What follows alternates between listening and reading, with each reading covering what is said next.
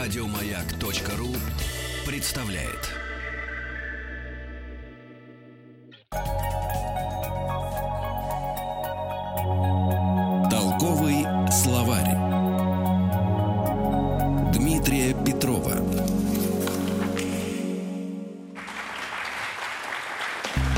Добрый день, дорогие друзья. Добрый день. Я говорю это друзьям, которые собрались здесь на открытой площадке в парке Сокольники и тем, кто сидит сейчас у радиоприемников. У нас сегодня в студии наш друг, тоже гость. Это полиглот Дмитрий Петров. Мы будем говорить сегодня об английском языке, почему он стал универсальным. Но прежде хочу сказать вам, что никакая гроза, никакие синоптики не позволили нам сорвать это прекрасное мероприятие. Правильно, Дмитрий? Абсолютно. Итак, Дмитрий, вам слово. Не дождутся. Не дождутся. Итак, английский язык, почему он стал универсальным? Это первый и самый главный вопрос современности. Да, многие его задают, многие жалеют, что приходится на этот вопрос отвечать, потому что лучше бы его не было, лучше бы пользоваться тем, что нам дано от природы. Но э, судьба решила так, история повернулась таким образом, что английский язык стал глобальным языком, универсальным языком. И это произошло не сразу, не вдруг. И э, целый ряд факторов обусловил процесс э, английского языка, перехода английского языка к статусу международного, глобального и универсального. Еще не так давно в исторической перспективе э, приоритет был совершенно у других языков. До позднего средневековья латинский язык в Европе был основным. Каждый приличный человек, каждый образованный человек в какой-то степени должен был его знать для того, чтобы иметь э, доступ к каким-то культурным ресурсам, к э, ресурсам религиозных текстов и, конечно, общаться с людьми из других стран. А, первым из новых языков, из современных языков, который приобрел статус международного, стал французский – и э, долгое время, долгие годы, несколько столетий он удерживал за собой эту пальму первенства.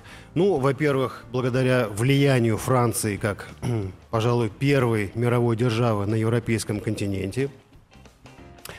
И, конечно, благодаря тому, что французский язык был первым языком, который э, э ради ради которого была создана целая академия, французская академия, она, собственно, занималась тем, что создавала нормы французского языка как государственного, как литературного языка.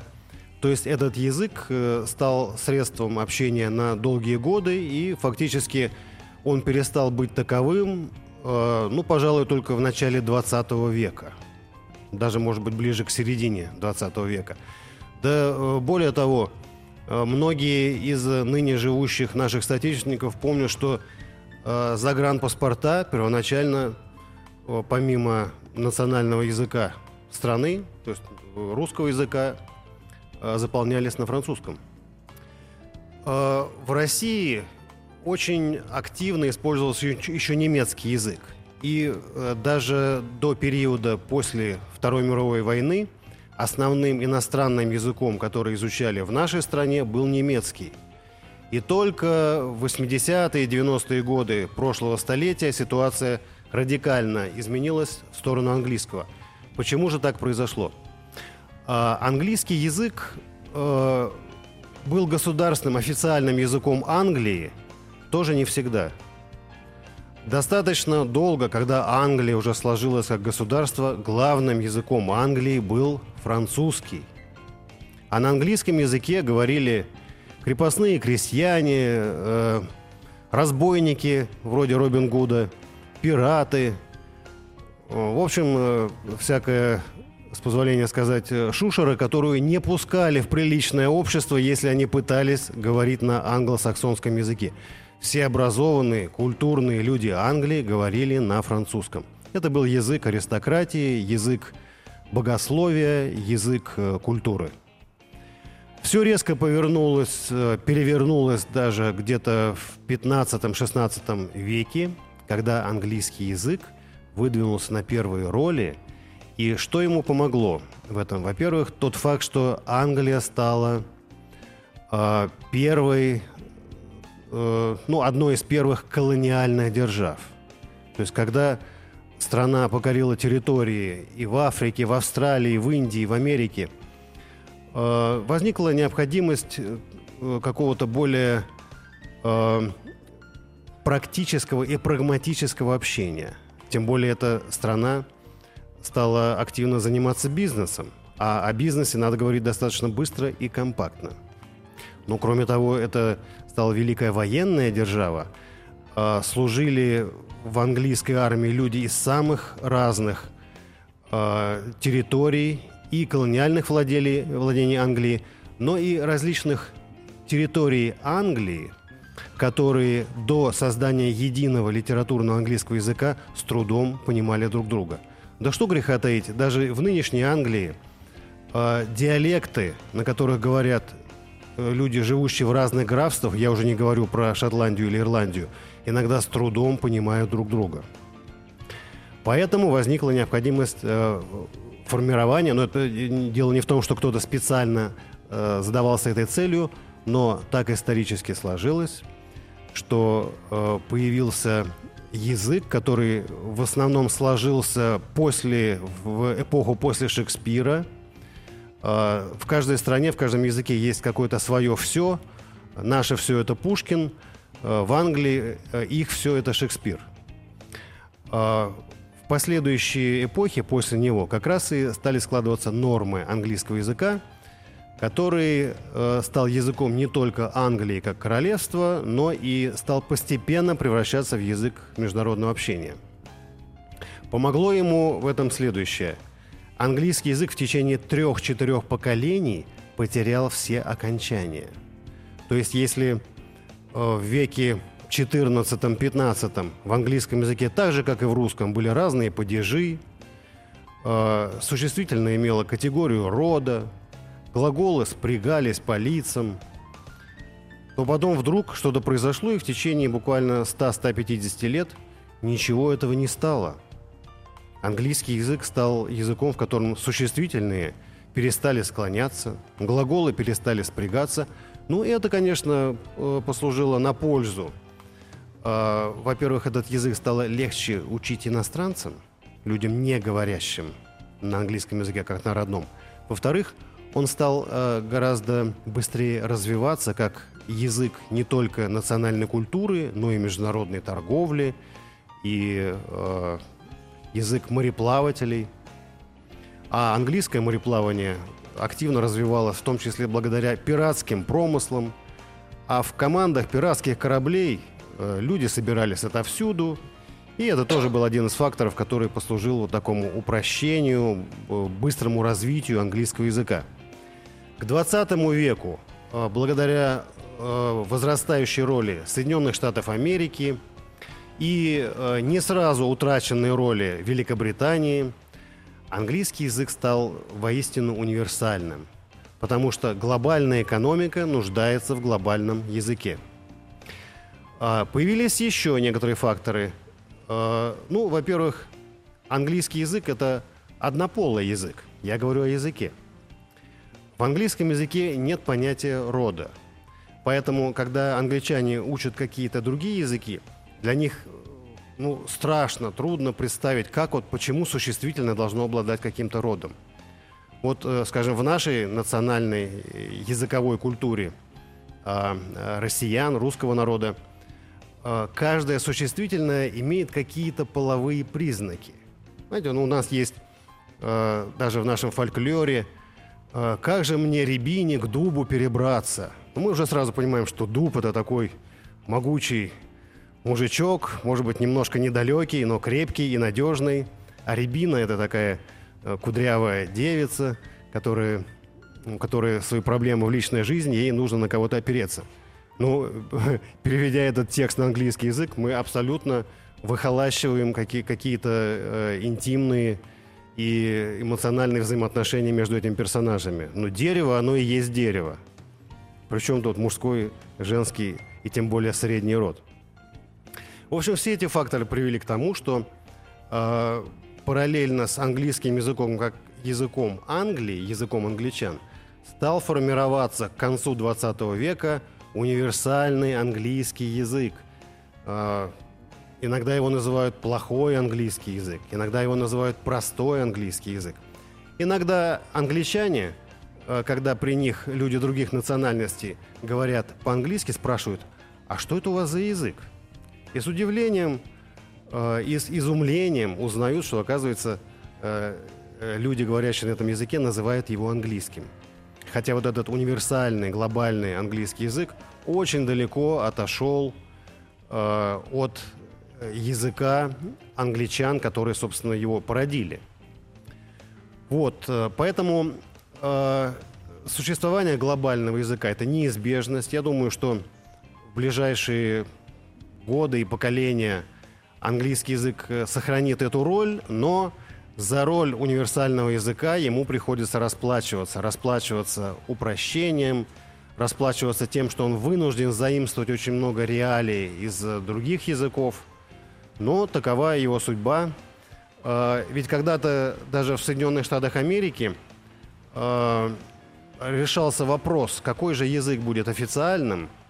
Ну и, может быть, есть, не знаю, насколько это соответствует историческим фактам, но есть такая легенда – что в финал вышли английский и немецкий язык. А иммиграция из немецко-говорящих стран э, в Северную Америку была не меньше, чем из англоговорящих. То есть из э, различных германских государств, тогда не было единой Германии, э, из Швейцарии, из Австро-Венгрии переезжали масса людей, они образовывали свои колонии. И э, когда первый один из первых Конгрессов Соединенных Штатов Америки решал, какой же язык будет все-таки официальный, потому что понятия государственного языка в Соединенных Штатах нет. Ну, официальный язык, на котором будут создаваться основополагающие документы. А, немецко говорящие люди, очевидно, они очень долго договаривались, так как э, немецкая грамматика э, существенно сложнее английской, и они как-то подзадержались в дороге, и с преимуществом то ли в один, то ли в два голоса английский язык победил – ну вот с тех пор, э, благодаря э, экспансии англосаксонской культуры, благодаря Голливуду, э, благодаря мощи англосаксонской экономики, собственно, этот язык стал распространяться, завоевывать все новые почвы и территории, и вот пришел к той ситуации, к тому статусу, который он имеет сейчас. Друзья, я напомню, что сегодня у нас находится Дмитрий Петров, это полиглот, и мы говорим о том, почему же английский язык стал таким универсальным. Это я говорю нашим слушателям и э, зрителям, которые пришли сюда на открытую площадку в парк Сокольники. И, видимо, сама природа сейчас да, скорбит о судьбе упрощенного английского языка. Пошел дождь, но это не мешает нам продолжать нашу дискуссию. Дмитрий, вы забыли про испанский язык. Ведь если говорить в процентном соотношении, испаноговорящих людей, по-моему, в мире больше. А людей, говорящих на китайском языке, еще больше. Я так и знал. Но э, испанский язык, так же как китайский язык, э, не претендуют на роль мирового универсального языка. А эти языки, так же как, кстати, и русский язык, так же как, кстати, и французский, и арабский языки, сохраняют и, я думаю, буду сохранять еще долго, если не вечно, статус – очень мощных, важных региональных языков. Но и носители китайского, и носители испанского языка заинтересованы, чтобы был вот такой некий э, универсальный, упрощенный язык, на фоне которого они могли бы гордиться тем, что их язык намного богаче, э, намного круче, и традиции Сервантеса или Конфуция ими не утрачены. А скажите, э, заимствование. Вот мы очень часто ругаем, что наш русский язык как губка впитывает в себя много англо, английских слов, французских, испанских. А английский язык впитывает в себя другие слова, других языков. Вот если вы хотите удивить и сбить спесь э, с какого-нибудь носителя английского языка, задайте ему вопрос. Сколько в английском языке слов заимствовано из французского? Ну, они скажут, ну, 2%, 3%, три с половиной. Но мы-то с вами знаем, что в английском языке 65% всех слов заимствованы из французского. А среди остальных очень многие заимствованы из латыни, греческого, скандинавских, итальянского и прочих языков. Поэтому э, я считаю, что круговорот слов в природе среди языков – это абсолютно нормальная и очень даже здоровое явление. И здоровый язык, он э, берет и, и оставляет э, в себе все, что ему необходимо. Все, что связано с новыми понятиями, новыми реалиями. А все ненужное он отфильтрует и выкинет. Если мы проследим историю взаимодействия русского языка с другими языками, мы увидим, что в течение всей истории, ну, по крайней мере, за последние 200-300 лет, э, в русский язык приходила масса каких-то слов, причем приходили сотнями и тысячами. Какие-то из них оставались, а которые достаточно быстро исчезали – а, некоторым появлялись гораздо более уместные русские соответствия, а э, по поводу других мы просто забывали, мы просто их переваривали и забывали и успешно забыли, что они родом откуда-то еще. Не вижу никакой беды э, в том, что между языками происходит взаимообмен, и э, английский язык и его роль как универсального языка, в принципе, дает нам в этом пример. А, скажите, если мы говорим о разговорном английском языке, какой все-таки лучше изучать? Американский английский или английский английский? Ну, великобританский английский. Ну, э, тут не обойтись без контрвопроса. А вам куда? Мне в Китай. Тогда учите обычный, стандартный, упрощенный английский язык. Э, самое любопытное, что сейчас даже в Википедии, а Википедия служит там э, можно критически относиться к достоверности информации, которая там содержится, но это очень четкий барометр тех языков, которые в мире присутствуют, появляются или исчезают. А, и мы можем заметить, что среди перечня языков, на котором присутствует Википедия, появился Simple English, простой английский. Так что если вам не в Англию, не в Америку, его и учите. А если вам в Англию или Америку – а, то примите во внимание еще регион, куда вы собираетесь. Потому что если вы отправитесь в Ирландию или в Шотландию, то с лондонским акцентом Вас вам побьют. там делать нечего. Я знаю. Я сказал пару слов на лондонском акценте. Скажите, а как отличается, сильно отличается от американский английский от э, островного английского? И от а. австралийского английского? Ну, э, скажем так, что и островной английский, американский язык очень неоднозначный и неоднородный. А, опять-таки, ну, нельзя не упомянуть, что язык Лондона это э, тоже достаточно э, версия достаточно далекая от, от классического английского языка. Классический английский язык был создан э, на основе фонетической нормы нескольких районов вокруг Лондона, но не самого Лондона. Вокруг Лондона это те места, где располагались первые древнейшие классические английские университеты. А я думал, пивоварня. Тоже. Они тоже а, там были, я, я знаю. Я думаю, что университеты создавались вокруг пивоварен. Это скорее, чем наоборот.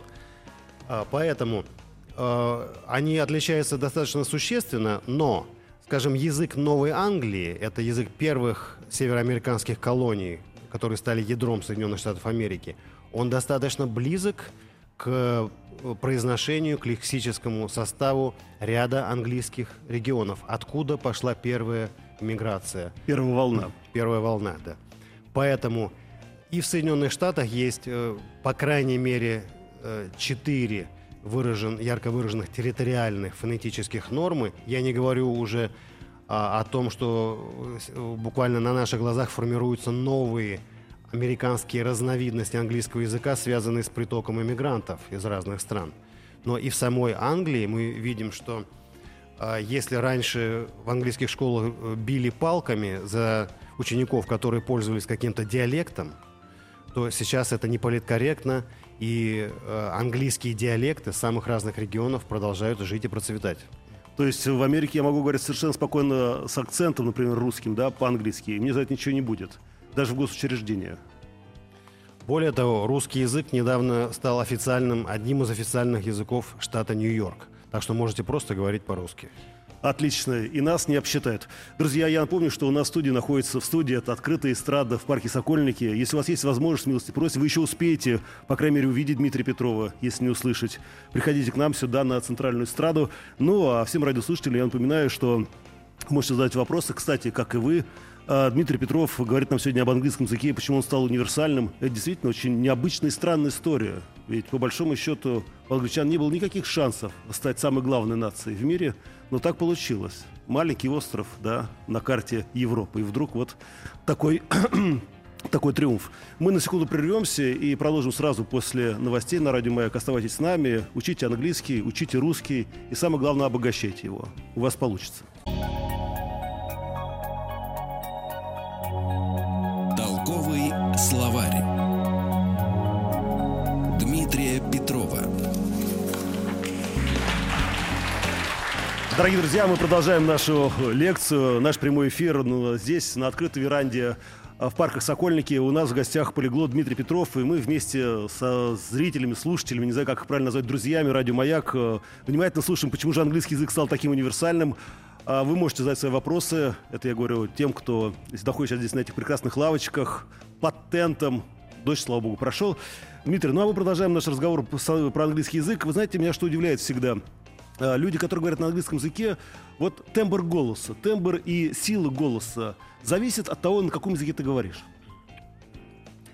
Э, Конечно, зависит, потому что э, артикуляционная система, то есть система, каким образом формируются звуки в различных языках, имеет еще и физиологическую природу. Более того, даже у носителей разных вариантов одного и того же языка а, фонетика и артикуляция может иметь другую физиологическую природу. Например, известно, что а, в американском варианте английского языка общий тон гораздо ниже, чем в британском. То есть э, люди, говорящие по-английски в британской версии, говорят выше. То есть голос всегда звучит более высоко, и это иногда служит каким-то таким пародийным эффектом, когда американцы пытаются изображать англичан, а англичане американцев. А как это может звучать? Ну, спародируют, там, например, американ... как американцы пародируют англичан. Ну, да, скажем так, общая, общая тональность э, американского голоса, она такая немножко рычащая. И более того, чем выше э, статус, социальный статус у человека, американец должен говорить все ниже и ниже. Англичанин, наоборот, он должен э, очень четко все артикулировать и говорить немножко повыше. Это показывает аристократизм.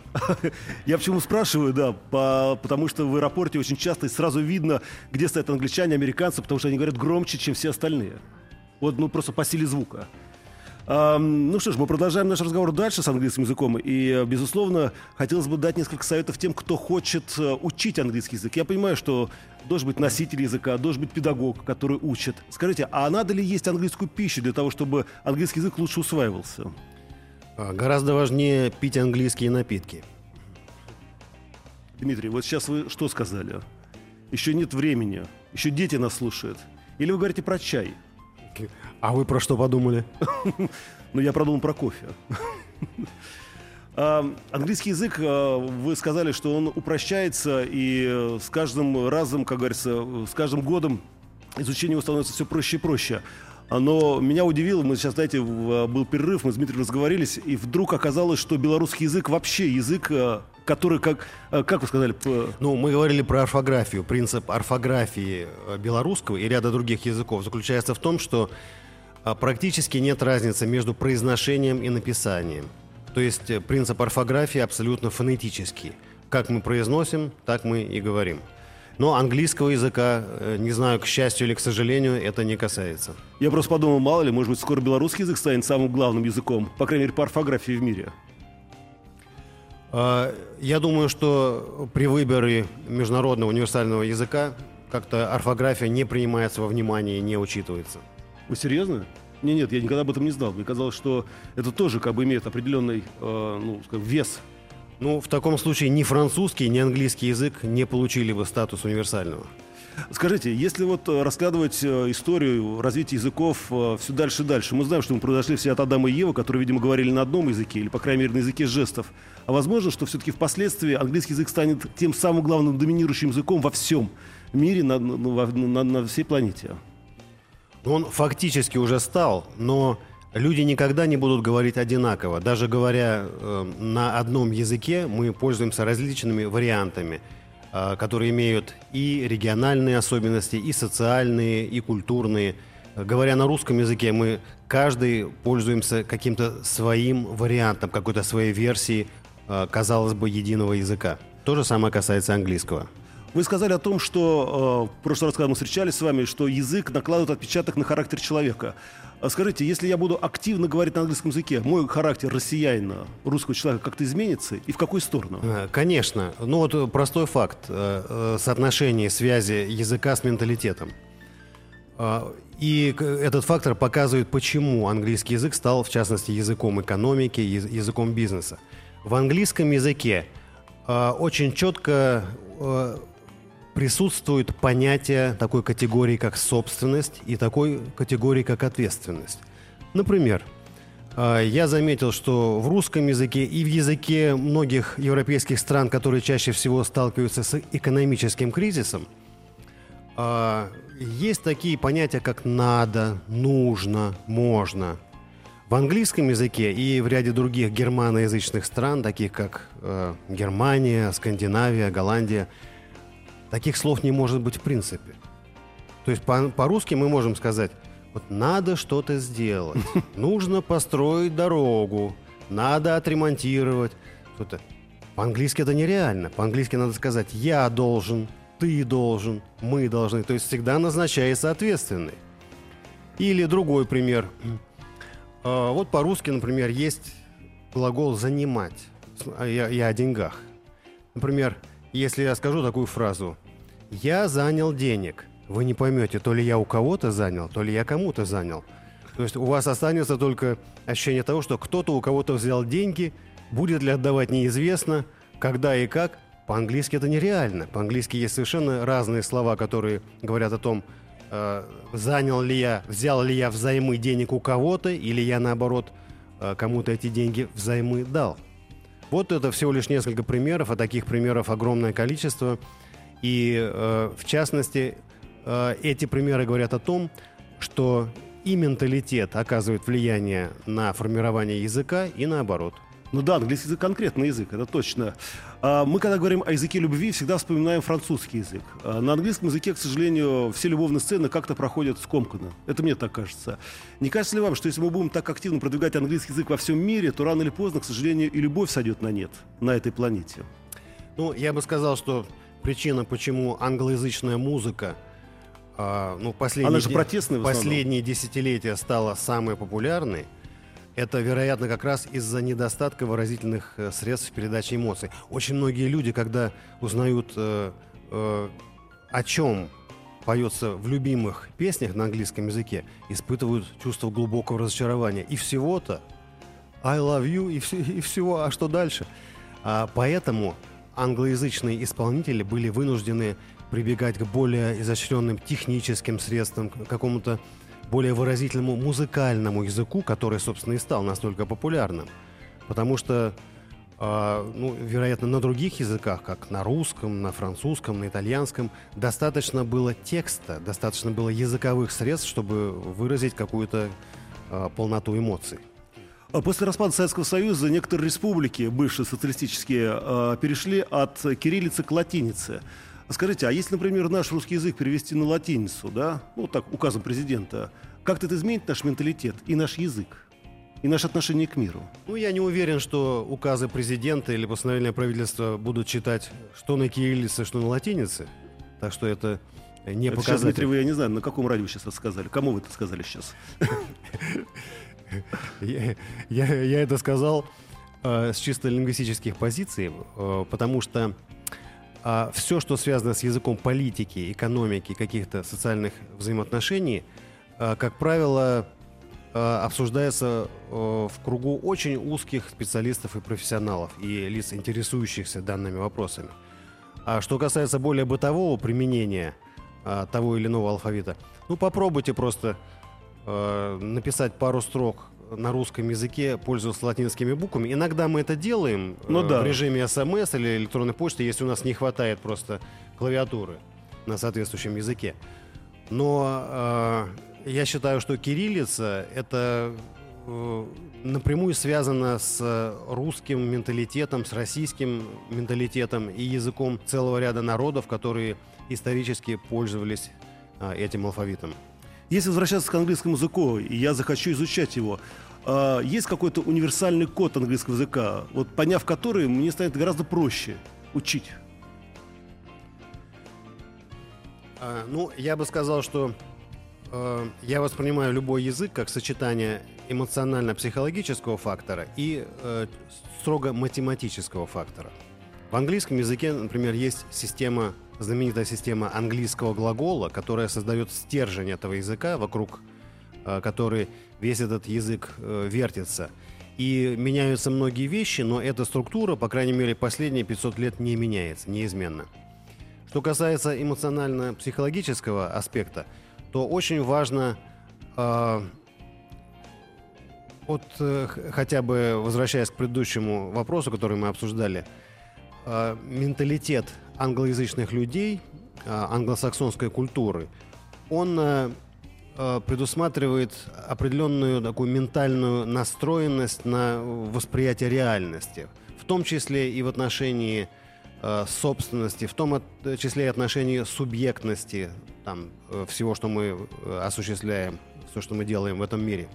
Поэтому э, сочетание определенных э, стереотипных картинок, которые э, ассоциируются у нас с английским языком, э, с людьми, говорящими на этом языке, обязательно должно нанизываться на вот эту математическую структуру языка. Э, по отдельности это работает с трудом, а вместе создает какой-то единый образ языка. Если говорить о высшей математике языка, а вот сколько слов надо знать на английском, ну, английских слов, для того, чтобы спокойно, ну, рассуждать, думать, э, отдавать команды, общаться с, с англичанами? Ну, на, на этот счет есть несколько цифр. А, известно уже примерно в течение 100-120 лет, а, что по статистике 90% слов, которые мы используем в разговорной, в устной речи, это примерно 350-400 слов. А словарь так называемого простого английского языка Simple English – это 750-800 слов. А словарь среднего англоязычного человека э, в Великобритании, э, в разговор, что касается разговорной речи, порядка 7-8 тысяч. В Соединенных Штатах Америки этот словарь немножко поменьше, это 5-6 тысяч – то есть можете вы выбрать э, интересующий вас вариант и на него ориентироваться. То есть если я выучу 300 слов, то практически меня можно отправлять уже в Англию, ну если не резидентом, то В Англию мере... вас можно отправлять даже если вы не выучите ни одного английского слова. Mm. А если говорить о языке жестов, а, есть какие-то различия, скажем так, э, людей, которые носители английского языка, от э, людей, которые носят ну, носители других, других языков? Конечно, система жестикуляции, система мимики, система всего, что связано с э, интонацией и э, языком тела, языком э, телодвижений, абсолютно э, различно и э, варьируется не только от э, языка к языку или от страны к стране, но и от, между, различается между различными социальными и региональными группами. Поэтому мы не можем, э, скажем, найти систему американской жестикуляции, потому что в Америке живут очень разные люди, различного этнического происхождения, и люди мексиканского, южноамериканского происхождения жестикулируют совершенно по-другому, чем э, американцы китайского или корейского происхождения.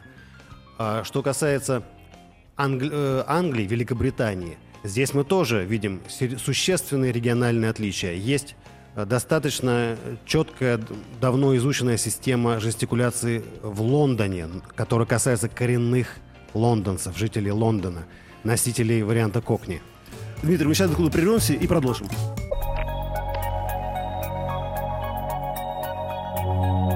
Толковый словарь Дмитрия Петрова Ну а теперь э, я вышел в люди. Дмитрий, и вопросы от наших зрителей, которые собрались здесь, в парке Сокольники. Поднимайте руки, я буду вас видеть. А пока наш первый вопрос. Здравствуйте. Здравствуйте. Не слышно? Да, Э, знаете, во-первых, я хочу поздравить Радио Маяк с днем рождения. Сегодня 51 год ровно исполнилось. да, ему. спасибо. В связи с этим, ну, вообще у меня вопрос к Дмитрию. А, Скажите, вот мы э, очень сильно переживаем, что в русский язык попадают иностранные языки и приживаются в нем. Мы за это сильно переживаем, с этим пытаемся как-то бороться. Это нормальное явление, не стоит за это переживать. Как вы считаете? Спасибо. Вопрос по поводу заимствований, да? Да, Русский язык. А, ну, я вот э, уже вкратце ответил на этот вопрос. А, отвечу более детально, но в то же время коротко. А, английский язык э, наполняет все остальные языки мира какими-то э, заимствованиями. Ру- Русский язык последние годы особенно большую часть слов, которые заимствовал из английского языка, заимствовал их вместе с реалиями, которые они означают. Поэтому я считаю, если слово заимствуется вместе с каким-то явлением, которое оно означает, и аналога которому не было в нашем собственном языке, то ничего в этом страшного нет, потому что это происходило в течение всей нашей истории. А, Более того, а, на протяжении нескольких поколений мы можем замечать, что э, иногда волнами приходят э, какие-то слова из английского и не только из английского языка, которые становятся на какой-то период модными.